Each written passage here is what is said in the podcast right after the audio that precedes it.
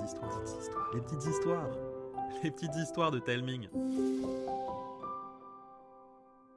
Coucou les enfants. Une fois n'est pas coutume, je dois vous dire merci d'avoir été autant à participer à la création de notre nouvelle histoire. Grâce à vous, Zélie est entrée dans le terrifiant manoir des ombres par une trappe d'accès menant au sous-sol.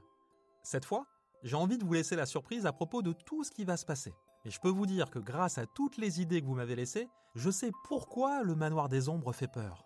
Bien sûr, il y aura un plancher qui craque, des portes qui grincent, des escaliers qui couinent et des ombres inquiétantes. Mais il y aura aussi des murs mous, des tonnes de toiles d'araignées bizarres, une pièce chatouilleuse où tout change dès qu'elle rigole, des tableaux qui servent de maison à des monstres et des fantômes, ainsi qu'un cimetière plein de zombies. Cette histoire devrait vous faire frissonner, mais juste un petit peu, parce que j'ai aussi envie qu'elle vous fasse rigoler. À l'heure où je vous parle, l'histoire est prête à être enregistrée.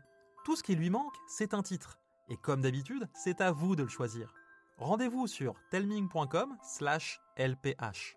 T-A-L-E-M-I-N-G.com slash lph.